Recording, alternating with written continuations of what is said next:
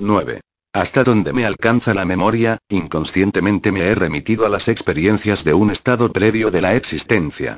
Viví en Judea hace 800 años, pero nunca supe que Cristo estaba entre mis contemporáneos. Las mismas estrellas que me miraban cuando era un pastor en Asiria me miran ahora como ciudadano de Nueva Inglaterra. Henry David Toreau. Pasaron dos semanas antes de que viera de nuevo a Elizabeth, pues se ausentó de la ciudad en viaje de negocios, algo que solía hacer muy a menudo. Aquella sonrisa con la que había abandonado su última sesión se había desvanecido. La realidad y las presiones de la vida cotidiana se reflejaban de nuevo en su rostro. A pesar de todo, ella deseaba continuar su viaje de retorno al pasado. Había empezado a recordar importantes acontecimientos y lecciones de otras vidas. Había tenido un atisbo de esperanza y felicidad. Quería más. Se sumió en un trance profundo. Evocó las piedras de Jerusalén y sus diferentes colores. Iban cambiando de tonalidad con la luz del día y de la noche. A veces eran doradas. Otras, tenían un tono rosado o beige. Pero aquel color dorado siempre volvía. Recordó los polvorientos caminos empedrados de su pueblo, cercano a Jerusalén, las casas, los habitantes, su indumentaria y sus costumbres, las higueras y los viñedos, los campos de trigo y de lino. Al fondo de una calle había un pozo rodeado de viejos robles y granadas. En Palestina corrían tiempos de intensa actividad espiritual y religiosa, al parecer como siempre, tiempos de cambios y de sufrimiento, pero también de esperanza, tiempos duros, de ganarse la vida a duras penas, de una constante opresión por parte de los invasores romanos. Recordó que su padre era un alfarero que se llamaba Eli y que trabajaba en casa. Con el agua del pozo y la arcilla hacía recipientes de diferentes formas, como jarrones, cuencas y otros utensilios de cocina para la familia, para los habitantes del pueblo y, en ocasiones, para venderlos en Jerusalén. A veces los mercaderes iban a su pueblo a comprarle jarros, ollas o tazones. Elizabeth describió meticulosamente el torno de alfarero que su padre utilizaba y la habilidad con que éste lo hacía girar, además de muchos otros detalles de la vida en el pueblo. Ella se llamaba Miriam y era una niña feliz que vivió en una época turbulenta. Cuando las revueltas empezaron a estallar en su pueblo, su vida cambió para siempre. Avanzamos hacia el siguiente suceso que marcó su vida. La muerte prematura de su padre después de ser capturado por los soldados romanos, que fustigaban continuamente a los cristianos que vivían en Palestina en aquella época. Jugaban cruelmente con ellos solo para entretenerse. En uno de estos pasatiempos, mataron a su amado padre sin querer. Primero le ataron por los tobillos a un caballo que montaba un soldado y lo arrastraron por las calles. Al cabo de un minuto, que se le hizo interminable, el caballo se detuvo. Su cuerpo estaba apaleado, pero él logró sobrevivir a aquel suplicio. Miriam, aterrorizada, oía los gritos y las risas de los soldados. Aún no habían acabado con él. Dos de aquellos romanos se enrollaron los cabos de la cuerda alrededor del torso y empezaron a dar brincos como harían unos caballos. Su padre salió despedido hacia adelante y se golpeó la cabeza con una roca muy grande. Le hirieron de muerte. Los soldados lo dejaron tirado en medio de la polvorienta calle. La sinrazón de aquel suceso vino a añadirse a la profunda angustia, la rabia, la amargura y la desesperación que sintió Miriam tras la violenta muerte de su padre. Para los soldados aquello no era más que un deporte. Ni tan siquiera sabían quién era aquel hombre. Nunca habían sentido su mano suave cuando curaba con cariño los rasguños de su hija ni habían visto con qué diligencia manipulaba el torno. Tampoco conocían el aroma que despedía su cabello después de tomar un baño, ni la dulzura de sus besos y sus abrazos. No habían convivido diariamente con aquel hombre tan amable y cariñoso. Sin embargo, en unos pocos minutos de terror, pusieron fin a una bella existencia y llenaron de aflicción los restantes años de Miriam, que nunca llegó a superar aquella pérdida ni a llenar aquel tremendo vacío. Todo por diversión. Estaba indignada por la irracionalidad de aquel hecho. Sus lágrimas de odio se entremezclaban con las de dolor. Arrodillada en el camino polvoriento y manchado de sangre, la niña acunaba la cabeza de su padre, que descansaba sobre su regazo. El hombre ya no hablaba. Un hilo de sangre se escapaba por la comisura de sus labios. Miriam oía un borboteo en el pecho de su padre cada vez que él se esforzaba en respirar. Estaba a punto de morir. Sus ojos se iban ensombreciendo. Se acercaba el final de su vida. Te quiero, padre, susurró fijando la vista en aquellos ojos agonizantes. Siempre te querré. Mirándola por última vez, su padre pestañeó en señal de haber comprendido el mensaje, y sus apagados ojos se cerraron para siempre. Miriam se quedó meciéndolo en su regazo hasta la puesta del sol. Su familia y los habitantes del pueblo se llevaron el cuerpo para preparar el entierro. La niña tenía presente la mirada de su padre. Estaba segura de que él la había entendido. Al sentarme en silencio, inmovilizado por la profunda desesperación de Elizabeth, me di cuenta de que la cinta de grabación se había acabado. Coloqué una nueva y se encendió otra vez la luz roja de grabación. El aparato volvía a funcionar. Asocié el dolor actual de Elizabeth con el que había sufrido en Palestina hacía casi dos mil años. Me encontraba ante otro caso en el que el dolor de un pasado remoto acrecentaba el dolor actual, la experiencia de la reencarnación y el conocimiento de que existe la vida después de la muerte, ¿podían sanar aquel sufrimiento? Centré mi atención en Elizabeth. Avanza en el tiempo. Ve hasta el próximo hecho importante en esa vida, le indiqué. No hay ninguno, respondió. ¿Qué quieres decir? No ocurrió nada importante. Voy hacia adelante, pero no sucede nada. ¿Nada de nada? No. Nada, repitió pacientemente. ¿No te casas? No. No vivo muchos más años. No me importa la vida. No cuido de mí misma. La muerte de su padre la había afectado tan intensamente que cayó en una fuerte depresión cuyos efectos la llevaron a una muerte prematura. He salido del cuerpo de Miriam, anunció Elizabeth. ¿Qué te ocurre ahora? Floto, floto, dijo mientras su voz se apagaba gradualmente. No tardó en hablar otra vez, pero las palabras que pronunciaba no eran suyas. Su voz era más potente y profunda. Elizabeth consiguió lo mismo que Catherine, algo que muy pocos pacientes logran hacer. Transmitió mensajes e información de los maestros, seres sobrenaturales, procedentes de dimensiones superiores. Mi primer libro recoge gran parte de su sabiduría. Yo podía percibir mensajes similares cuando meditaba, pero las palabras adquirían un sentido más profundo cuando provenían de mis pacientes. Sabía que tenía que confiar más en mis propias capacidades como oyente para recibir y percibir los mismos conceptos procedentes de las mismas fuentes. Recuerda, dijo la voz. Recuerda que siempre eres amado.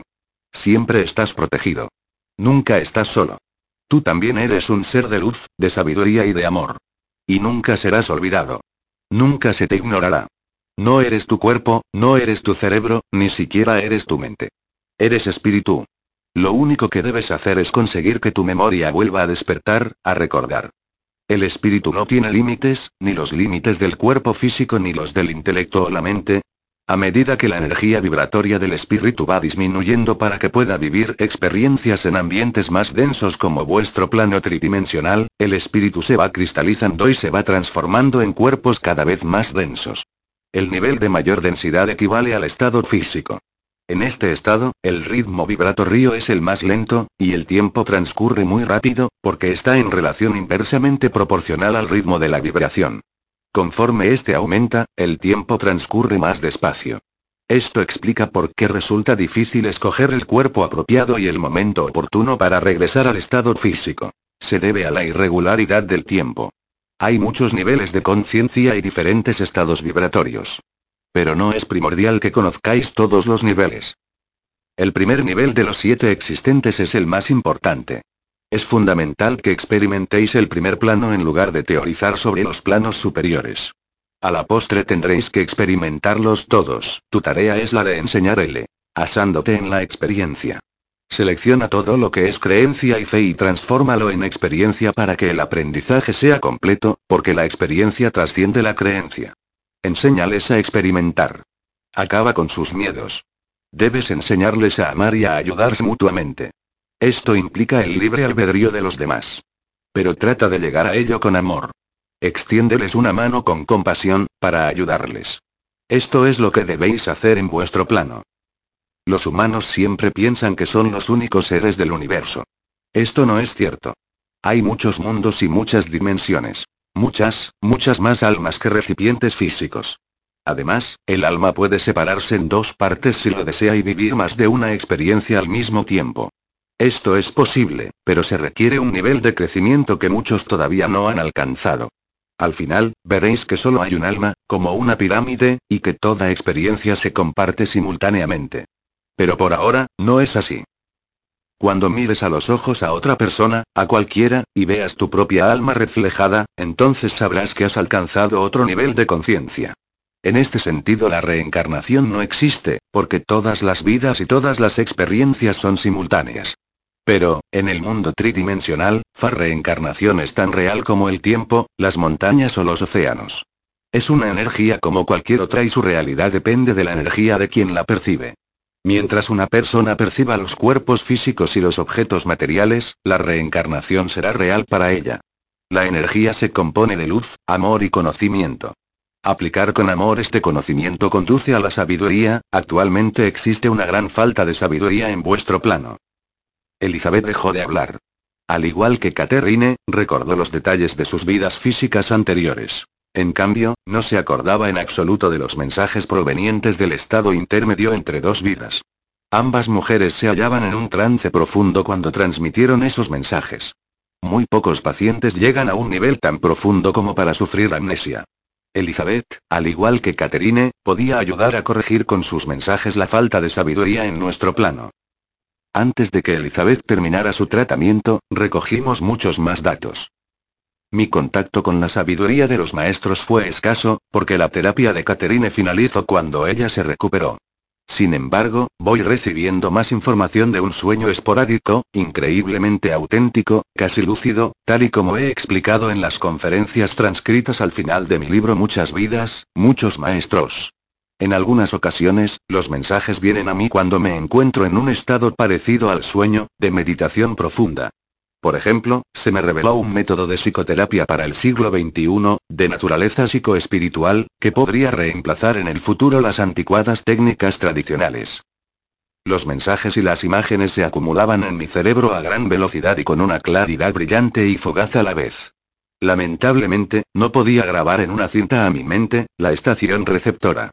Así, pues, las ideas son como piedras preciosas, pero mis palabras, tratando de explicar y definir esos veloces pensamientos, son como la escoria. El comienzo fue un claro mensaje. Todo es amor, todo es amor. Con el amor llega a la comprensión. Con la comprensión llega a la paciencia. Y entonces el tiempo se detiene. Y todo es ahora comprendí al instante la autenticidad de estos pensamientos. La realidad es el presente. Morar en el pasado o en el futuro es insano y doloroso. La paciencia detiene el tiempo. El amor de Dios lo es todo.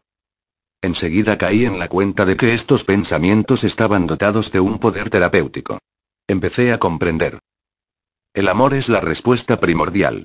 No es una abstracción, sino una energía real, o una gama de energías, que tú mismo puedes crear y conservar dentro de tu ser.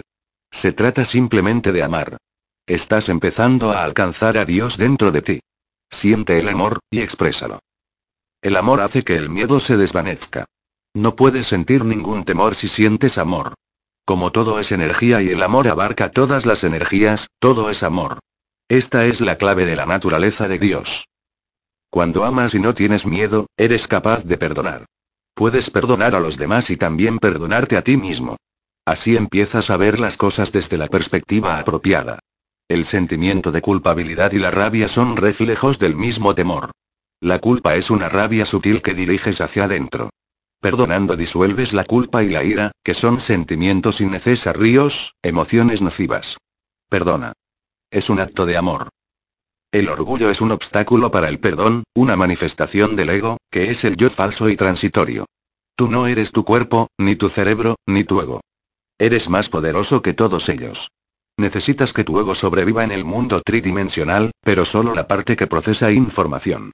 El resto, el orgullo, la arrogancia, la desconfianza, el miedo, son sentimientos totalmente innecesarios. Estos aspectos del ego te de la sabiduría, de la felicidad y de Dios.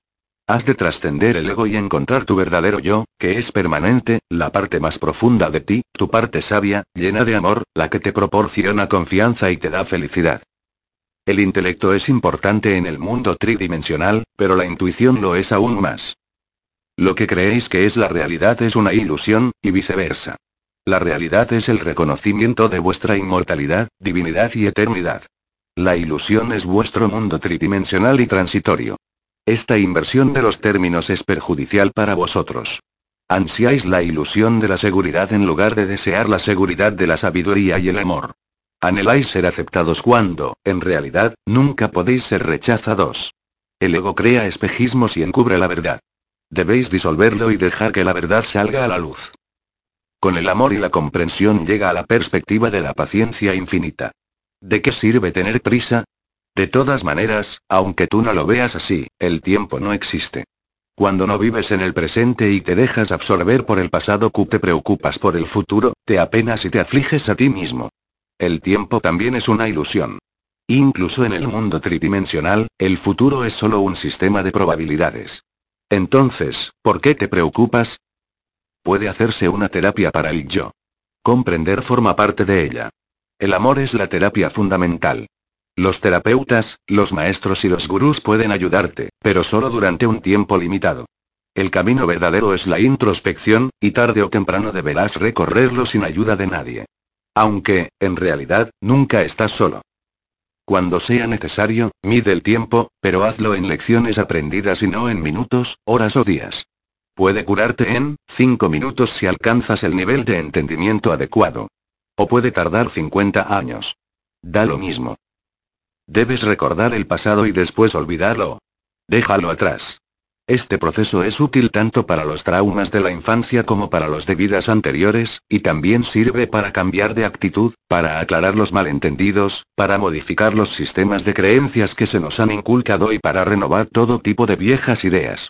De hecho, puede aplicarse a toda clase de pensamientos.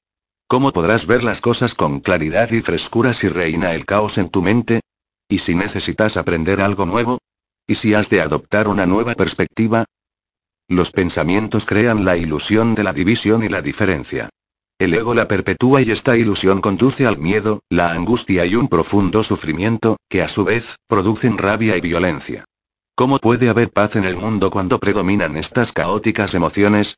Hay que desenmarañadas, volver al origen del problema, a los pensamientos, a los viejos pensamientos.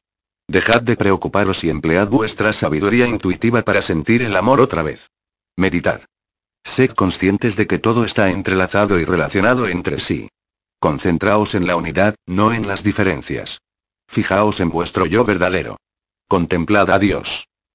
La meditación y la visualización os ayudarán a detener el caudal de vuestros pensamientos y a empezar vuestro viaje de regreso al pasado. Así se producirá la curación. Empezaréis a utilizar vuestra nueva mente. Veréis. Comprenderéis. Vuestra sabiduría crecerá. Entonces habrá paz. La relación que mantienes contigo mismo es similar a la que mantienes con los demás. Has vivido en muchas épocas y en distintos cuerpos. Por consiguiente, pregúntale a tu yo actual por qué tiene tanto miedo. ¿Por qué te asusta correr riesgos razonables? ¿Acaso te preocupa tu reputación o lo que los demás piensen de ti? Estos miedos te condicionan desde la infancia o incluso desde antes. Hazte estas preguntas. ¿Qué tengo que perder? ¿Qué es lo peor que puede ocurrir? ¿Quiero vivir el resto de mi vida en estas condiciones? Comparado con la muerte, esto es tan arriesgado. En tu evolución, no tengas miedo de encolerizar a otras personas. La cólera solo es manifestación de su inseguridad. El hecho de tener miedo de su ira puede frenar tu progreso. La rabia sería algo simplemente estúpido si no generara tanto sufrimiento. Transfórmala en amor y perdón. No permitas que la depresión o la angustia obstaculicen tu desarrollo. Cuando te deprimes, pierdes la perspectiva, olvidas y das las cosas por sentado. Agudiza tu atención. Recapacita sobre tus valores. Recuerda qué es lo que no debes dar por hecho. Cambia tu punto de vista y no olvides lo que es importante y lo que no lo es. Evita caer en la rutina. No pierdas la esperanza. Cuando te angustias, te sientes perdido dentro del ego, sin límites que te protejan. Se despierta en ti un vago recuerdo de falta de amor, una herida en tu amor propio, una pérdida de paciencia y de serenidad. Recuerda que nunca estás solo. Ten el valor de correr riesgos. Eres inmortal. Nadie puede hacerte daño. A veces los mensajes no son tan psicológicos y parecen proceder de una fuente más tradicional, más didáctica. El estilo es algo diferente, casi como si se tratara de un dictado. Existen varios tipos de karma, de deudas por saldar. El karma individual corresponde a las propias obligaciones de la entidad, que solo le pertenecen a ella. Pero también hay un karma colectivo, las deudas del grupo, y existen diversos grupos. Religiones, razas, nacionalidades, etc. En un nivel más amplio, está el karma planetario, que afecta al destino del planeta y sus consecuencias. En el karma colectivo, no solo hay deudas individuales acumuladas y sedimentadas, sino que sus consecuencias terminan por atribuirse al grupo, al país o al planeta. La aplicación de este karma colectivo determina el futuro del grupo o del país. Pero también se aplica al individuo que se reencarna dentro del grupo o del país, o al mismo tiempo y en relación con ese grupo o país aunque no pertenezca a él, o en una época posterior. La acción se convierte en una acción correcta cuando se lleva a cabo a lo largo del camino, a través del sendero que conduce a Dios. El resto de caminos acaban siendo falsos senderos o espejismos, y la acción que se lleva a cabo a lo largo de ellos no es la acción correcta. Así pues, la acción correcta estimula la espiritualidad de la persona y su recuperación. Toda acción que favorezca la justicia, la misericordia, el amor, la sabiduría y todos los atributos que denominamos divinos o espirituales es inevitablemente una acción correcta. Los frutos de las acciones que se llevan a cabo por los otros caminos son transitorios, ilusorios y falsos. Son frutos tentadores y engañosos, pero no son lo que realmente deseamos. Los frutos de una acción correcta abarcan todos nuestros objetivos y anhelos y todo lo que necesitamos y deseamos. La fama es un buen ejemplo.